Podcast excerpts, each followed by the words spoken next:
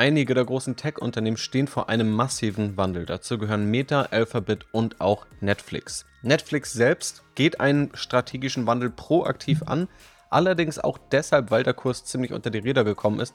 Und aus dem Grund wird jetzt eine Strategie umgesetzt, die der CEO Reed Hastings eigentlich gar nicht umsetzen wollte. Außerdem gab es Briefe von Top-Investoren, Vermögensverwaltern und Hedgefondsmanagern, die einen zweistelligen Milliardenbetrag managen, in Meta und Alphabet investiert sind und offene Briefe an die CEOs geschickt haben mit einem Paket an ziemlich starken Forderungen, die aber auch massiv Unternehmenswert heben sollen. Darauf schauen wir heute einmal. Viel Spaß!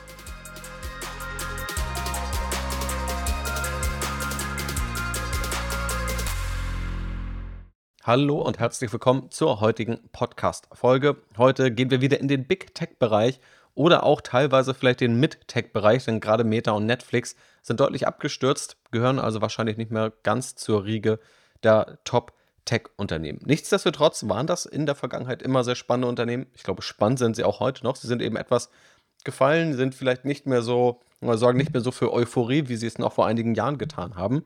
Aber da gibt es jetzt spannende Forderungen und Strategiewechsel, die das wieder hervorbringen könnten. Also drei Unternehmen, denen ein Wandel bevorsteht oder wo zumindest von Top-Investoren auf einen massiven Wandel gepocht wird, möchte ich mir hier einmal anschauen. Und da starten wir mit dem Brief von Brett Gerstner. Er selber ist Gründer und CEO von Altimeter Capital, ein Investmentunternehmen spezialisiert auf den Technologiebereich und selbst eben auch massiv in Meta investiert. Und der Brief, den er geschrieben hat, der ist Ende Oktober rausgekommen und trägt den Titel Time to Get Fit, an Open Letter from Altimeter to Mark Zuckerberg.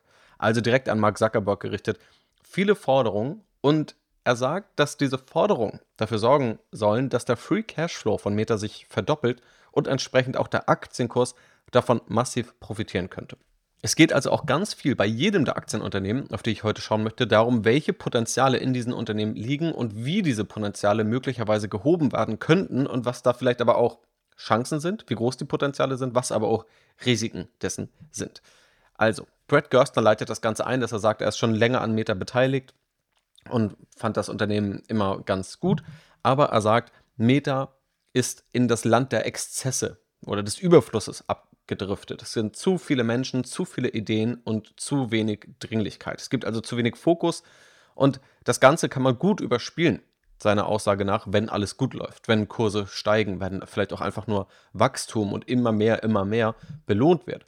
Aber jetzt, wenn das Wachstum zurückgeht, wenn man genauer hinschaut, wenn sich auch Technologie wandelt, dann fällt das Ganze eben auf. Das kann man vielleicht vergleichen mit dem Spruch von Warren Buffett, der letztendlich immer wieder betont, die Flut hebt alle Boote, beziehungsweise wenn es dann Ebbe gibt, dann sieht man auch, wer ohne Badehose schwimmen gegangen ist. Und ich glaube, das verbildlicht das ganz gut, was Brad Gerstner hier auch sagt. Er sagt dann auch, dass Meta das Vertrauen der Investoren verloren hat. Meta hat immer mehr Geld ausgegeben und da kann man unterschiedlicher Meinung sein, aber er führt dann auch zahlenseitig auf, dass es nicht nur darum geht, dass es makroökonomischen Gegenwind gibt, den alle Unternehmen gerade spüren, sondern dass die Meta-Aktie deutlich überproportional gefallen ist in den letzten 18 Monaten 55 Prozent, während in seinem Vergleichszeitraum die anderen Big Tech-Unternehmen nur 19 Prozent gefallen sind. Und auch das Kurs-Gewinn-Verhältnis ist von 23 auf 12 gefallen und liegt damit auch etwa bei der Hälfte, leicht unter der Hälfte des durchschnittlichen Kurs-Gewinn-Verhältnisses der Peer-Unternehmen, also der anderen Big Tech-Unternehmen. Und das drückt auch den Pessimismus des Marktes aus. Also es ist nicht nur die schlechte Marktstimmung, sondern es ist auch fehlendes Vertrauen vom Markt in das Unternehmen. Er sieht aber auch einige Stärken und positive Aspekte bei Meta, nämlich das Kerngeschäft, das eines der größten und auch am profitabelsten der Welt ist, mit über 45 Milliarden Dollar in operativen Gewinn allein im letzten Jahr. Er sagt auch, Meta ist führend bei Schlüsseltechnologien wie künstlicher Intelligenz oder auch immersivem 3D, also auch alles, was wir erleben rund um Virtual Reality und auch Augmented Reality, also das, was letztendlich die große Metaverse-Strategie von Meta ist. Das hebt er positiv hervor und Meta ist auch in der Lage, da rein zu investieren und trotzdem auch Kapital an Anleger zurückzuführen. Wenn man sich das an anderer Stelle nochmal genauer anschaut, dann ist es massiv, was Meta da an Aktienrückkäufen beispielsweise durchgeführt hat. Also Meta ist in der Lage, das zu tun, trotz dieses Gegenwinds zu investieren und immer noch Geld an Aktionäre zurückzugeben. Aber er sagt, Meta muss wieder auf den richtigen Pfad zurückkommen. Es muss auch wieder eine gewisse Selbstsicherheit entstehen, auch in Richtung der Investorensicherheit entstehen, in Richtung der eigenen Mitarbeitern und auch der Tech-Community. Und dafür hat er einen Drei-Schritte-Plan entworfen, um den Free Cash Flow auf 40 Milliarden Dollar pro Jahr zu verdoppeln. Die erste Forderung ist, dass die Mitarbeiteranzahl oder die Ausgaben für Mitarbeiter vielmehr um mindestens 20 Prozent gekürzt werden sollten. Er geht nochmal auf die zehn Jahre ein, die wir zuletzt erlebt haben. Das war tatsächlich eine spannende Zeit für den Technologiesektor generell, für alle Unternehmen. Und allein in den letzten vier Jahren hat sich die Anzahl der Mitarbeiter bei Meta verdreifacht, von 25.000 auf 85.000. Das ist okay, wenn Geld quasi nichts kostet, wenn man sich einfach Geld aufnehmen kann oder dafür vielleicht sogar Geld geschenkt bekommt, wenn wir an die Negativzinsen denken. Aber erstmal war Geld quasi kostenlos und dann kann man auch Geld ausgeben, dann kann man auch immer mehr Mitarbeiter einstellen. Aber diese Zeiten haben sich geändert. Geld, Kapital hat jetzt wieder Kosten, hat einen Zins, den das Ganze kostet. Und Anleger und Aktionäre achten viel mehr darauf, wo dann jetzt das Geld wirklich auch effizient eingesetzt wird und nicht, wo es einfach nur irgendwie eingesetzt wird. Und er sagt, es ist ein offenes Geheimnis im Silicon Valley, dass Unternehmen wie Google, Meta, Twitter oder Uber ähnliche Umsatzniveaus mit deutlich weniger Menschen erreichen könnten. Das ist ziemlich spannend, wenn man mal parallel verfolgt, was Elon Musk gerade bei Twitter macht. Wohlgemerkt, dieser Brief stammt von Ende Oktober, das heißt, das war auch noch ja, vor den ganz großen Exzessen rund um Elon Musk und Twitter. Und wir sehen auch gleich nochmal, dass genau hierauf referenziert wird von dem anderen Hedgefondsmanager, wo ein Brief an Meta, äh, an Alphabet geschrieben wurde. Also die sind hier tatsächlich auch einer Meinung. Er sagt sogar, dass er nicht nur glaubt, dass die Unternehmen mit weniger Mitarbeitern den gleichen Umsatz erzielen könnten, sondern dass die Unternehmen sogar besser werden würden. Also dass sie auch einfach effizienter werden, weil viele Ebenen wegfallen, dass also viel schneller kommuniziert werden kann auf einmal und diese Lethargie verschwindet, die einfach durch zu viele Mitarbeiter kommen kann. Seine Schlussfolgerung ist, mindestens 20 Prozent der Mitarbeiterausgaben, also vereinfacht gesagt 20 Prozent der Mitarbeiter, sollten entlassen werden. Tatsächlich muss man dazu sagen, ein paar Wochen danach hat Mark Zuckerberg den größten Einschnitt in der Geschichte verkündet, nämlich 13 Prozent der Mitarbeiter, die entlassen werden müssen. Ähnliches hat man auch bei vielen anderen Tech-Unternehmen gesehen. Aber man muss auch dazu sagen, 13 Prozent, das klingt ja auch schon wirklich signifikant. Also über ein Achtel der Mitarbeiter werden entlassen. Auf der anderen Seite ist das eine Menge, die in weniger als einem Jahr eingestellt wird. Und auch Brad Gerstner sagt, wenn 20% entlassen werden, dann wäre man auf dem Mitarbeiterstand von Mitte 2021. Und da würde ja niemand sagen, dass Meta viel zu wenig Mitarbeiter beschäftigen würde. Er betont dazu außerdem, dass er das jetzt auch nicht auf die leichte Schulter nimmt, dass das nicht einfach nur eine Zahl sein soll, sondern dass da auch vernünftige Abfindungspakete geschnürt werden sollen und dass es trotzdem aber auch immer noch genug Startups gibt, die diese Menschen auch anstellen wollen. Also da sei jetzt nicht damit zu rechnen, dass nur aufgrund dessen eine große Arbeitslosigkeit im Silicon Valley entstehen würde, wo man ja auch sagen muss, das sind auch wirklich signifikante Gehälter, die dort gezahlt werden. Das ist aber seine erste Forderung. Und seine zweite Forderung bezieht sich auf die Investitionsausgaben, die Meta tätigt. Und zwar sagt er, das Ganze soll gekappt werden. Wir reden hier auch über die sogenannten CapEx, also die Capital Expenditures, also längerfristige Investitionsausgaben. Diese sollen nämlich um mindestens 5 Milliarden Dollar reduziert werden, von 30 Milliarden Dollar pro Jahr auf 25 Milliarden Dollar pro Jahr. Und hier muss man sagen, hat er ziemlich beeindruckende Zahlen im Gepäck. Denn er sagt, von 2018 und 15 Milliarden Dollar an Investitionsausgaben ist man bei Meta gestiegen auf 30 Milliarden Dollar im Jahr 2022. Also innerhalb von weniger Jahren wurden auch hier die Investitionsausgaben verdoppelt. Und das exkludiert noch das Metaverse-Investment. Also er sagt das nochmal, um das ins Verhältnis zu setzen. Diese Zahl ohne das Metaverse-Investment würde bedeuten oder bedeutet, dass Meta mehr in CapEx investiert als Apple, Tesla, Twitter, Snap und Uber zusammen. Also das ist schon massiv, was Meta hier wirklich investiert, selbst dann, wenn man mal diese noch etwas abgefahrenere Metaverse-Wette außen vor lässt, zu der es gleich natürlich auch noch kommt. Er sagt auch, ein gewisses Maß an Investition ist ja notwendig, um auch ein Geschäft aufrechtzuerhalten. Das ist schwer zu sagen, wie viel das wirklich ist, also nur sozusagen, um das aktuelle Umsatzniveau zu sichern oder ein moderates Wachstum. Er schätzt das auf weniger als 10 Milliarden Dollar, wohlgemerkt, Meta liegt bei 30 Milliarden Dollar und sieht da Investitionen wie beispielsweise in Datencenter zu investieren, in Grafikchips, auch von Nvidia oder andere Dinge, die man braucht, um KI-Lösungen zu entwickeln und auch umzusetzen. Genau an diese Vision glaubt er auch. Also er sagt selber, we believe the future lies in AI. Also die Zukunft liegt in künstlicher Intelligenz auf unterschiedliche Arten und Weisen, sei es bei WhatsApp, bei Instagram, sei es bei Facebook, sei es im Metaverse. Und genau dort sollte Meta auch weiter investieren und hatte auch sehr, sehr gute Möglichkeiten. Er sagt aber auch, dass er glaubt, diese 30 Milliarden Dollar, die sind eben deutlich überzogen, dass er gehört hätte, AWS wurde wahrscheinlich mit weniger als 5 Milliarden Dollar aufgebaut, also das Cloud-Geschäft von Amazon. Und er sagt deshalb, 20 oder 25 Milliarden Dollar CapEx pro Jahr würde immer noch bedeuten, dass Meta mit am meisten investiert und immer noch einer der Marktführer sein kann im Bereich der künstlichen Intelligenz. Aber es würden eben 5 Milliarden Dollar eingespart werden. Und die dritte Forderung ist, die Investitionsausgaben ins Metaverse zu limitieren. Die bestehen eben vor allem aus sogenannten Forschungs- und Entwicklungsausgaben, vor allem Ausgaben für Entwickler und auch Programmierer. Da ist gerade viel Konzeptarbeit und da muss eben ja, ziemlich viel programmiert werden. Das heißt, wir haben hier letztendlich nochmal einen anderen Kostenblock als diese längerfristigen Investitionsausgaben, wo tatsächlich dann vor allem ja, Chips drin sind oder der Aufbau von Datencentern. Er sagt, das Metaverse, das kann durchaus klappen. Er ist aber durchaus skeptisch, dass jetzt alles auf diese Metaverse-Karte gesetzt wird, sich das, also das ganze Unternehmen quasi komplett umbenennt. Er sagt, wenn das einfach nur ein Forschungsprojekt so nebenbei wäre, wo auch von mir aus ein paar oder von ihm aus ein paar Milliarden reinfließen, dann wäre das alles völlig in Ordnung. Aber so wie Meta es umsetzt, da glaubt er nicht wirklich dran und sagt, dass der Markt da ja eben auch nicht dran glaubt. Denn Meta hat, und das sieht man auch schon in den Zahlen angekündigt, 10 bis 15 Milliarden Dollar pro Jahr in das Metaverse-Projekt zu investieren und, weil der Umsatz noch ziemlich gering ist, quasi auch erstmal zu verlieren.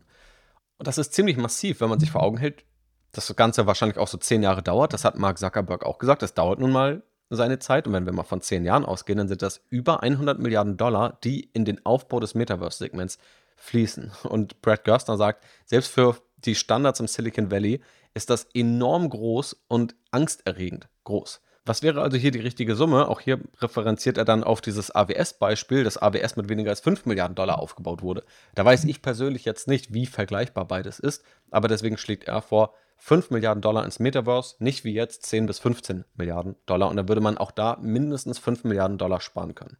Und das würde dann in Summe bedeuten, 20 Milliarden Dollar Free Cash Flow würde Meta allein zusätzlich freischaufeln im Jahr 2023. 10 Milliarden Dollar durch diese Reduktion an Mitarbeitern 5 Milliarden Dollar durch geringere CapEx und 5 Milliarden Dollar durch geringere Ausgaben ins Metaverse. Man kann, glaube ich, hier nochmal kritisch hinterfragen, ob das wirklich alles alleinstehende Kostenpunkte sind oder ob die sich nicht teilweise überschneiden. Also wenn ich quasi Leute aus dem Metaverse-Bereich entlassen würde, dann fallen die ja sowohl in die dritte Forderung als auch in die erste. Aber das sind vielleicht noch so ein paar Feinheiten. Es würde letztendlich den jährlichen Free Cashflow von Meta verdoppeln. Und damit dann auch, daran hat er keinen Zweifel, dem Aktienkurs enorm gut tun.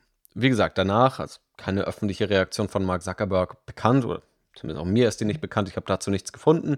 Mark Zuckerberg hat eben 13% der Mitarbeiter entlassen. Durch die Bank weg hat man das aber auch bei vielen Aktienunternehmen, gerade im Tech-Bereich, gesehen. Aber das ist letztendlich die Forderung von Brad Gerstner. Ob das dann auch wirklich noch umgesetzt wird, wie gesagt, erste Schritte gab es ja, aber da bin ich eher skeptisch, weil Mark Zuckerberg hat auch im Oktober noch gesagt bei Earnings Calls, dass er eher damit rechnet, dass 2023 auch die Verluste im Metaverse-Segment ausgeweitet werden. Also nach wie vor bleibt dieser ja, ziemlich schwierige Konflikt, dass Meta ein hochprofitables Kerngeschäft hat, enorm viel investiert, aber die große Frage in meinen Augen bleibt, wie rentabel ist das Geld investiert? Also ist das Geld, was Meta gerade investiert, weg oder vielleicht zu 90 oder 80 Prozent weg? Oder wird das Geld gerade sehr rentabel investiert in diese ganze Metaverse-Wette? Und das ist gerade die große Diskussion bei der Meta-Aktie.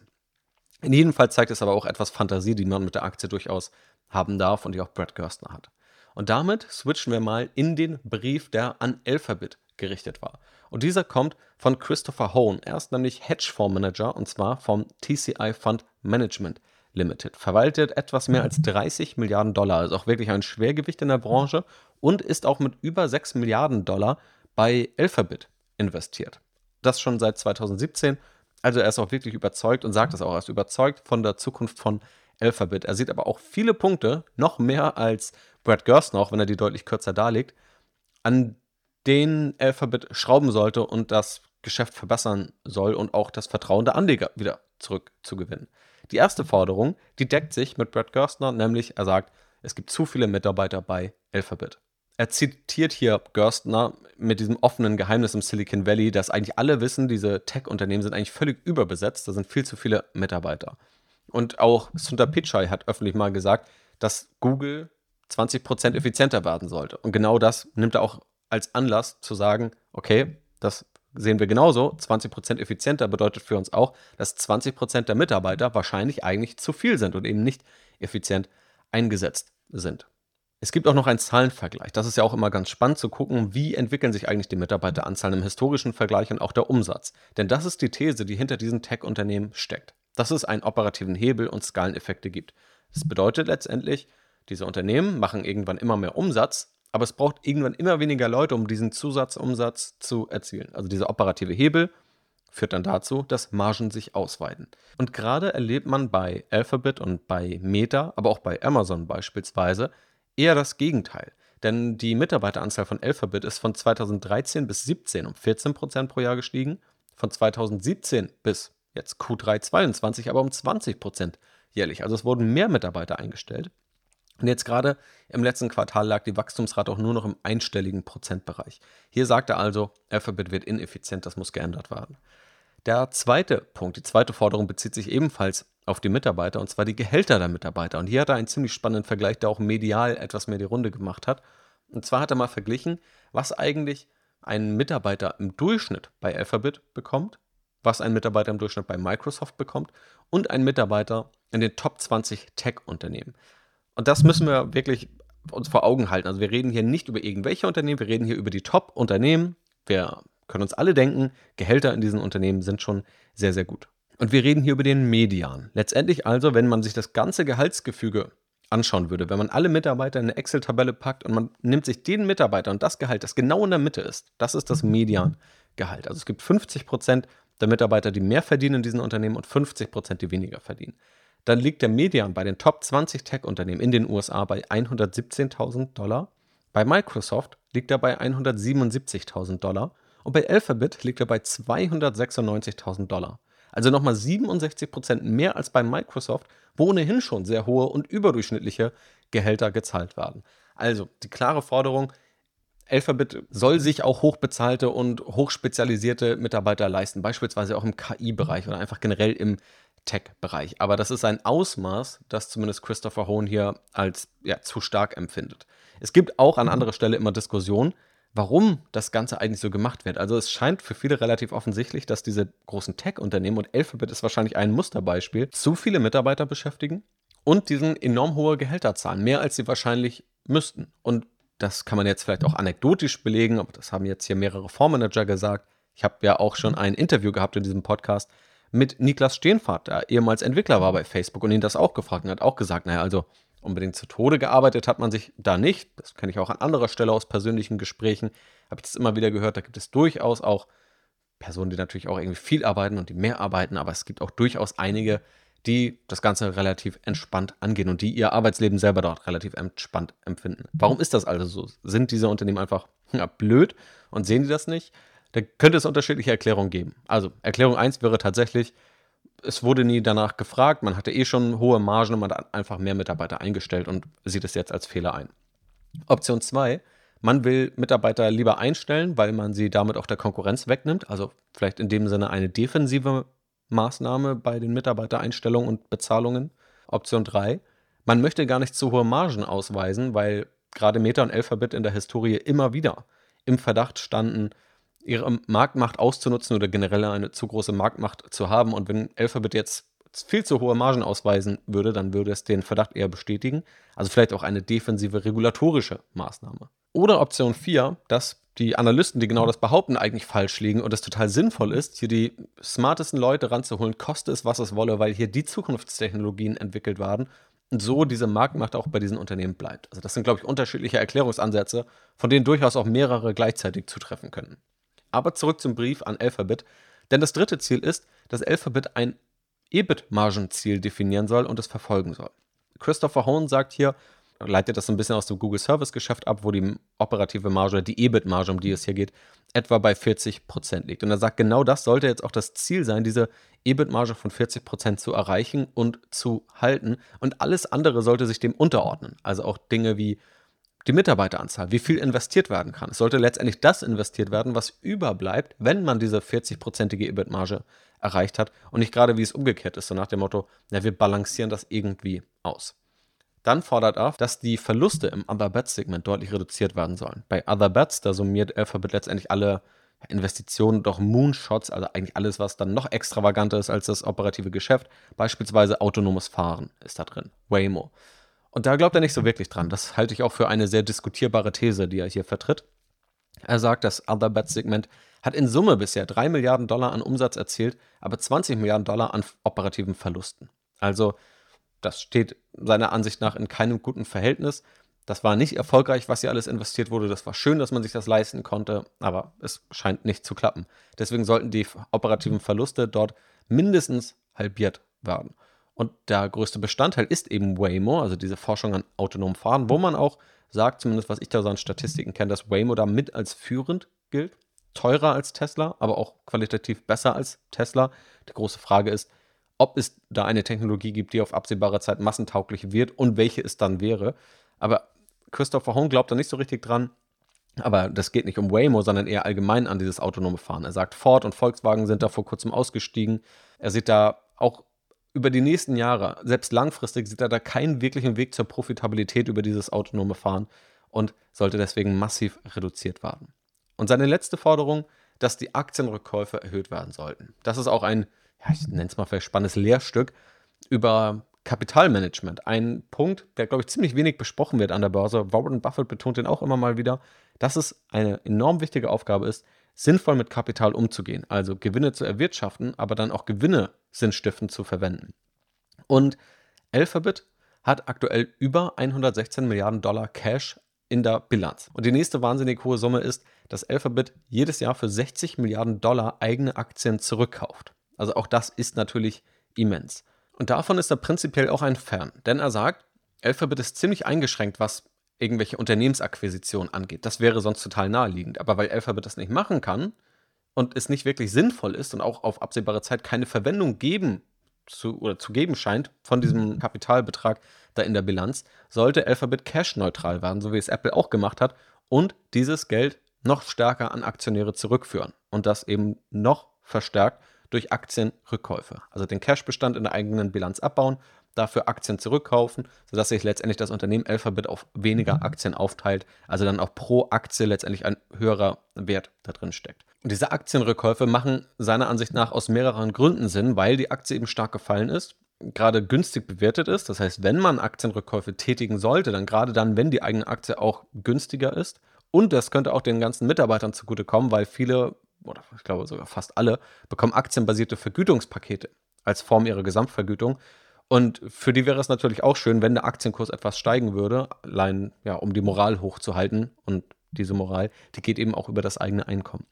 Und das sind jetzt die Forderungen, die an Alphabet gestellt werden. Alphabet, muss man sagen, hat sich noch nicht groß bewegt. Also hier wurden noch keine Massenentlassungen angekündigt. Es wurde schon gesagt, es wird deutlich vorsichtiger eingestellt und deutlich vorsichtiger, genauer hingeschaut.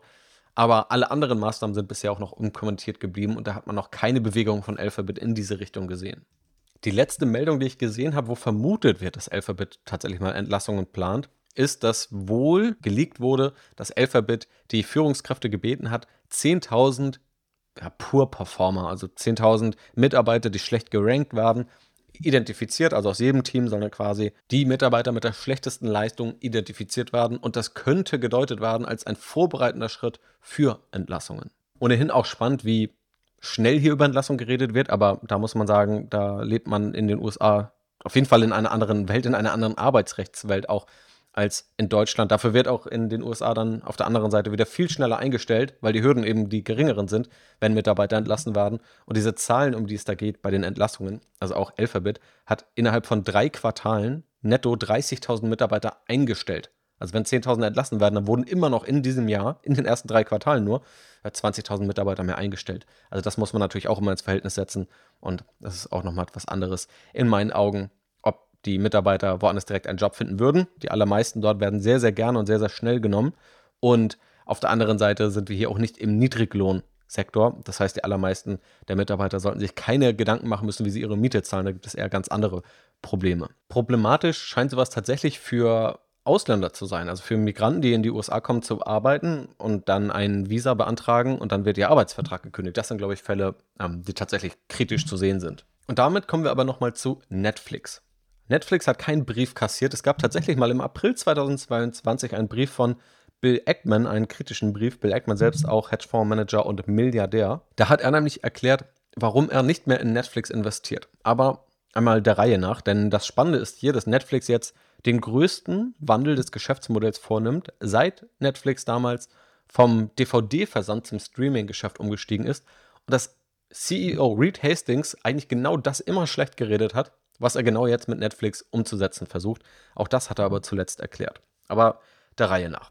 Netflix hat grundlegend große Probleme gehabt. Der Aktienkurs ist 70 Prozent unter das Allzeithoch gefallen. Innerhalb von ja, wenigen Monaten, etwa ein halbes Jahr hat es gedauert, so vom November 21 bis zum Mai 22. Und dann wurden Maßnahmen verkündet, die Netflix umsetzen will.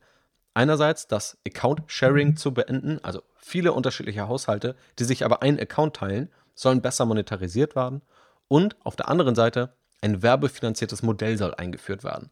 Keine komplette Werbefinanzierung, sondern ein günstigerer Zugang. Ja, nach dem bekannten Netflix-Modell, man bezahlt einfach nur einen Preis und der wird monatlich abgebucht. Eben on top kommt aber diesen Monatspreis dann reduziert. Und tatsächlich wurde das schon in den ersten Ländern jetzt im November 2022 eingeführt. Und genau diese Werbefinanzierung, gegen die hat Reed Hastings sich eigentlich immer wieder ausgesprochen. Denn wenn man mal zurückschaut, dann findet man Schlagzeilen aus dem Januar 2020 wie Reed Hastings explains why Netflix won't ever sell ads. Das muss man sagen, ist jetzt kein wörtliches Zitat von Hastings, aber hat schon immer wieder betont, wie schwierig das ist und warum er nicht an dieses Werbemodell glaubt. Auch im Earnings Call zum Geschäftsbericht 2019 hat er darüber gesprochen und wurde auch immer wieder gefragt. Auch ich hatte es damals in der Aktienanalyse 2020 ähm, geschrieben, dass es eine mögliche Chance wäre, eine Ausbaustufe von Netflix auch Werbung mit in das Geschäftsmodell mit aufzunehmen, weil es eben auch viele gefordert haben. Also es war auch nicht völlig überraschend. Überraschend ist vielmehr, dass Reed Hastings sich jetzt doch nochmal so gewandelt hat. Er hat damals immer gesagt, er findet die Simplizität des aktuellen Modells hervorragend. Also er sagt, das ist der beste Kapitalismus, so hat er es einmal genannt, also so sinngemäß das beste Wirtschaftsmodell. Das ist keine philosophische Frage, sondern es ist wirtschaftlich am besten, einen fixen Betrag zu haben, den monatlich abzubuchen. Das hält das Ganze total simpel, sowohl für den Kunden als auch für Netflix. Um außerdem im Advertising, im Werbegeschäft gut dazustehen, braucht man Daten, um möglichst gut Werbung aussteuern zu können. Und diese ganzen Kontroversen rund um Daten und auch höhere Datensicherheit, die ja gefordert wird, die umgeht man damit als Netflix. Man muss eigentlich gar keine Daten sammeln, außer die, um irgendeinen Empfehlungsalgorithmus zu machen, welche Serie oder welcher Film wohl als nächstes geschaut werden sollte. Und dann hat er es noch weiter ausgeführt und gesagt, um da wirklich dann auch signifikant Umsatz zu erzielen, dann muss man etwas umsetzen aus der Netflix-Sicht, wo er strategisch im Nachteil ist gegen die großen Online-Advertising-Unternehmen, nämlich Meta, beziehungsweise damals war es Facebook, Amazon und Google. Gegen die muss man konkurrieren und von denen muss man wahrscheinlich Marktanteile wegnehmen, wenn man ein signifikantes Werbegeschäft aufbauen will. Und das waren eben die Gründe, diese hohe Konkurrenz und gerade auch dieses ja, Beruhen auf Daten, warum er nicht ins Werbegeschäft wollte und weil es die Komplexität erhöhen wird. Dann ist aber, wie beschrieben, der Aktienkurs abgestürzt und dann hat Netflix die Sicht darauf wohl geändert. Und auch das hat Reed Hastings eben erklärt. Kurz danach im April 2020 kam dann aber auch der Brief von Bill Eckman, der dann geschrieben hat, prinzipiell glauben wir dem Netflix-Management, wir haben da großes Vertrauen, aber Netflix ändert jetzt das Geschäftsmodell zu einem werbefinanzierten Modell und das nimmt enorm viel Planbarkeit aus dem Geschäftsmodell raus und erlaubt uns gerade keine Planbarkeit mehr zu den zukünftigen Wachstumsraten, Umsätzen oder Gewinnen und deshalb verkaufen wir die Aktie. Das war im April 2022. Heute steht die Aktie aber wieder etwas höher. Seit dem Tiefpunkt ist sie tatsächlich so 50 oder 60 Prozent gestiegen, steht damit aber auch immer noch etwa 50 Prozent unter dem Allzeithoch. Aber der Trend über die letzten Monate, wo viele andere Aktien stark verloren haben, der war deutlich positiver. Netflix hatte diesen ja, starken Absturz eben deutlich früher als viele andere. Reed Hastings hat dann auch angekündigt, das jetzt so ein bis zwei Jahre austesten zu wollen, also Anfang des Jahres angekündigt, als dann eben auch die Ankündigung zum Werbegeschäft rauskam. Und man muss sagen, da ist Netflix ziemlich schnell, dadurch, dass jetzt schon ein halbes Jahr später die Werbelösung bereitsteht. Aber auch das lässt darauf schließen, dass das Ganze für Netflix noch so ein Erkunden ist gerade. Die spannende Frage ist ja aber, wie kommt denn jetzt überhaupt so ein Wandel zustande? Und auch das hat Reed Hastings zuletzt auf einem Event der New York Times kommentiert. Look, I, I've got two religions customer satisfaction and operating income, and everything else is a tactic. Okay, so you're right to say I didn't believe in the ad supported tactic for us, and I was wrong about that. Hulu really proved that you could do that at scale and offer consumers lower prices, and that that was a better model. So we did switch on that, and credit to Hulu and Jason Kylar are figuring that out. And I wish we had flipped a few years earlier on it, but we'll catch up, and in a couple of years, we won't remember when we started it. So that's a good tactic um, because then you get to offer consumers lower prices. Er sagt also, dass es Konkurrenten gibt, die bewiesen haben, als Konkurrent nennt er hier Hulu, dass auch eine Werbefinanzierung möglich ist. Er sagt, er ist ein, immer noch ein Fan der Einfachheit, aber er ist auch ein Fan davon, dass Konsumenten die Wahl haben. Möchte ich keine Werbung sehen und dafür ein bisschen mehr zahlen? Oder möchte ich Werbung sehen, beziehungsweise möchte ich weniger zahlen und nehme es in Kauf, dafür ein bisschen Werbung zu sehen. Das liegt jetzt angepeilt bei 5 Minuten Werbezeit pro eine Stunde Wiedergabezeit. Es gibt auch noch andere Nachteile in diesem werbefinanzierten Modell das etwa 20 bis 40 Prozent günstiger sein soll als das reine, als der günstigste Premium-Zugang. Beispielsweise die Qualität soll etwas niedriger sein. Es kann nur ein Gerät gleichzeitig schauen. Aber er will hier den Konsumenten die Wahl lassen. Und vielleicht ist auch noch ein weiterer Aspekt, dass Netflix dieses Werbemodell nicht alleine aufbaut, sondern als technischen Partner Microsoft ins Boot geholt hat. Und Microsoft hat tatsächlich auch Werbeerfahrung, gehört jetzt nicht zu den großen Advertising-Unternehmen, aber beispielsweise wird über die Bing-Suchmaschine, falls die irgendjemand nutzen sollte, Werbung ausgesteuert. Und in dem Sinne kann Netflix das wahrscheinlich auch schneller aufgleisen, schneller testen, gibt natürlich aber auch in der Zeit nochmal Marge an Microsoft ab. Ich glaube, das Grundproblem bleibt aber bestehen. Netflix hat keine guten Daten, um Werbung auszusteuern. Denn die Daten, die bei Google oder Facebook gesammelt werden, oder Meta heute, also Klickdaten, wie lange schaut man sich was an, wie sind demografische Daten, wo wohnt jemand und so weiter, die sind da ja viel besser. Also sowas wie Wohnort, das wird Netflix auch irgendwie rausbekommen können, allein über eine Rechnungsadresse oder irgendwelche IPs. Aber erstmal weiß Netflix nur, welche Filme und Serien jemand schaut. Und das ist natürlich viel schwieriger, dann wirklich gut gezielte Werbung auszusteuern. Viel schwieriger als beispielsweise bei YouTube. Es gibt auch Schätzungen, die ich dazu gefunden habe. Demnach würde der Umsatz aus dieser Werbelösung bis 2023 um 2% des Umsatzes höher liegen können und bis 2026 so um 8%. Das sind Schätzungen und die sind sehr vage. Also da wird dann irgendwie hochgerechnet, letztendlich ein Excel-Modell gebaut wie viele Abonnenten kommen in dieses werbefinanzierte Modell. Und es darf natürlich auch keine Abonnenten aus den anderen Modellen rausziehen, sonst würde das ja entgegenwirken. Also es soll eher zusätzliche Kundengruppen anziehen, das ist zumindest die Vision. Und obwohl der Preis günstiger ist, trotzdem eine ähnliche Monetarisierung ermöglichen. Und demnach könnte über die nächsten Jahre das 8% mehr Umsatz bedeuten. Ist jetzt aber in meinen Augen auch überschaubar. Also 8% auf Sicht von vier Jahren, das ist jetzt nicht die riesige Wachstumsrate. Und auch das ist sehr unsicher. Trotzdem kann es, glaube ich, ein Hebel sein. Es ist auch eigentlich relativ risikofrei testbar für Netflix, auch wenn wir hier den Vergleich zu Meta aufmachen. Meta hat sich eben einmal umbenannt und alles jetzt auf die Metaverse-Karte gesetzt. Das wird sehr schwer, aus dieser Nummer wieder rauszukommen, selbst wenn man es wollen würde. Netflix könnte irgendwann sagen nach einem Jahr, okay, wir merken, das zieht nicht, das zieht keine Kunden an, wir kriegen das über Werbung zu schlecht monetarisiert, wir stampfen das Ganze wieder ein. Also das Risiko ist hier irgendwo begrenzt. Klar, es ist ärgerlich, da geht Zeit rein, äh, da geht Fokus rein und da geht auch Geld rein. Aber das sind ganz andere Risikoprofile, über die wir hier sprechen. Aber trotzdem enorm spannend. Quasi über Jahre letztendlich dieses Geschäftsmodell das, der Werbefinanzierung, was heißt schlecht zu reden, aber zu sagen, das ist für uns als Netflix nicht geeignet. Und genau das ist jetzt aber so ein bisschen die Hoffnung, wie die Wachstumsraten wieder zu Netflix zurückkommen, die ja vielleicht schon im Kleinen von der Börse honoriert werden. Anfang 2020 hat Reed Hastings noch wörtlich gesagt über den Werbemarkt, Long term, there's no easy money there. Also langfristig gibt es da kein einfaches Geld zu holen.